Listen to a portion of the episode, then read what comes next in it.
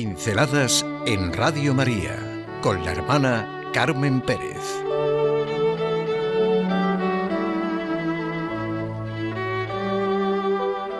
El interrogatorio acerca de nuestra fe.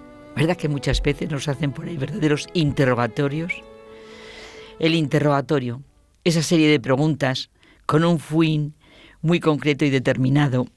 No pienso en los interrogatorios despiadados a las personas, esos interrogatorios controladores e invasores, de los que muchas veces somos víctimas. Y Dios quiera que nosotros no seamos nunca verdugos. No, estoy pensando en los interrogatorios acerca de la fe. Interrogatorios que nos hacen muchas veces darnos cuenta de lo que hay de inauténtico en nuestra fe, de nuestros conformismos sociológicos, de los moralismos y de la superficialidad doctrinal, aunque esté tan prostituido esta palabra doctrinal, si prefieren de la superficialidad del contenido de nuestro credo. Puede que para algunos los interrogatorios traten de poner en tela de juicio la fe misma y no sólo las insuficiencias de los creyentes, porque realmente el problema de la fe cristiana es la insuficiencia de los que nos decimos creyentes, somos los que transmitimos la fe, lo mal que vivimos nuestra fe, de la que realmente a lo mejor no somos ni testigos ni mensajeros. Bueno, pensamos ahora en los interrogatorios como fuente de renovación y que nos obligan a una mayor exigencia de pensamiento y vida.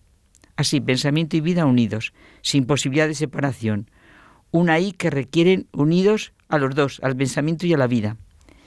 Me viene esto por conversaciones con personas en las que sale una y otra vez que necesitamos ser conscientes de la solidez de la base de nuestro cristianismo. Un cristianismo dispuesto a afrontar cualquier desafío, seguros de con quién nos hemos encontrado y con lo que contamos. Cuando se pregunta a muchos cristianos cuáles son las razones por las que creen, uno se da cuenta de que la mayor parte de ellos no lo saben. ¿Por qué bautizan a sus hijos? ¿Por qué los niños hacen su primera comunión? Apenas que en muchos casos es la última o casi la última hasta que luego deciden casarse. ¿Y por qué, como se dicen, se casan por la iglesia? ¿Son los sacramentos un auténtico proceso de vida? ¿Son realmente esenciales en nuestra fe cristiana? ¿Cómo es nuestra relación con María, la Madre de la Iglesia? ¿Cómo vivimos que somos Iglesia?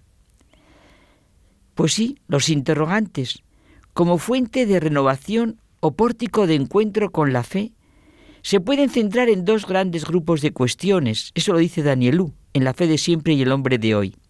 Primera y fundamental, ¿se encuentra Dios actualmente en vías de desaparecer y los que creen en Dios ¿Son los representantes de una raza en trance de extinguirse?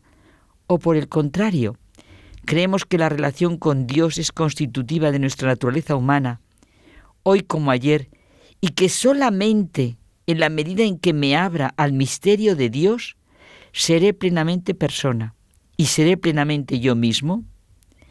¿Qué sentido tiene creer o no creer en Dios en mi vida concreta?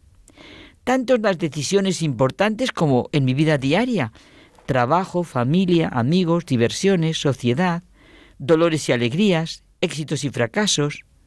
Así, un interrogatorio con estas u otras preguntas que cada uno llevamos en nuestro corazón porque tenemos necesidad de formulárnoslo, o nos obligan las circunstancias a interrogarnos, o son provocadas por nuestros familiares y amigos. Pero es necesario que lleguemos hasta el fondo, porque estos interrogantes tienen que ser fuente de renovación.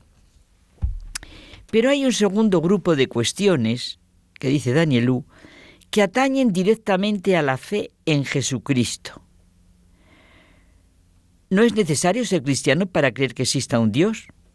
Hay millones de hombres musulmanes, judíos, budistas, hinduistas y de otras creencias que en el fondo de sí mismos creen en Dios, pero no aceptan la fe cristiana la Trinidad, la encarnación, la resurrección, la venida del Espíritu Santo en Pentecostés. ¿Qué fundamento existe para creer en Cristo, concebido por la Virgen María del Espíritu Santo? Que su cuerpo de carne, en virtud del poder del Espíritu Santo, fue arrancado a la muerte y transfigurado en la resurrección. Es evidente que para creer en Cristo se requiere un encuentro personal, una razón y un corazón que se abren al misterio y su verificación. Busquemos, como dice Benedicto XVI, el Cristo de la fe en el Cristo histórico. Un solo hecho en el que se afirme el Evangelio vivo basta para justificar para siempre el Evangelio. La figura de Jesús hace saltar todas las categorías disponibles y solo se le puede entender a partir del misterio de Dios. Reconocer la deficiencia con la que vivo mi cristianismo, no satisfacerme con la calidad de mi fe, Rechazar todo fariseísmo, perdón, todo fariseísmo es una labor constante. Señor, creo, pero aumenta mi fe.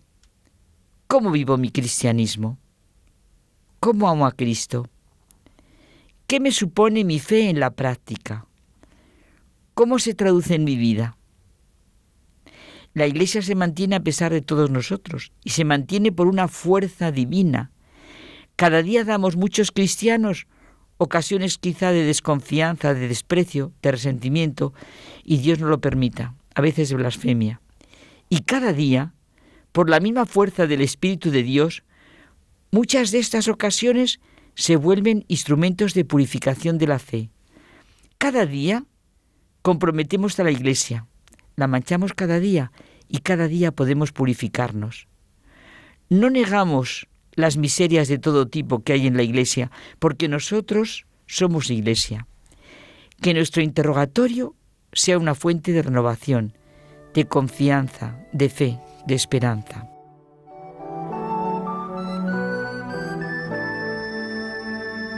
Pinceladas en Radio María con la hermana Carmen Pérez.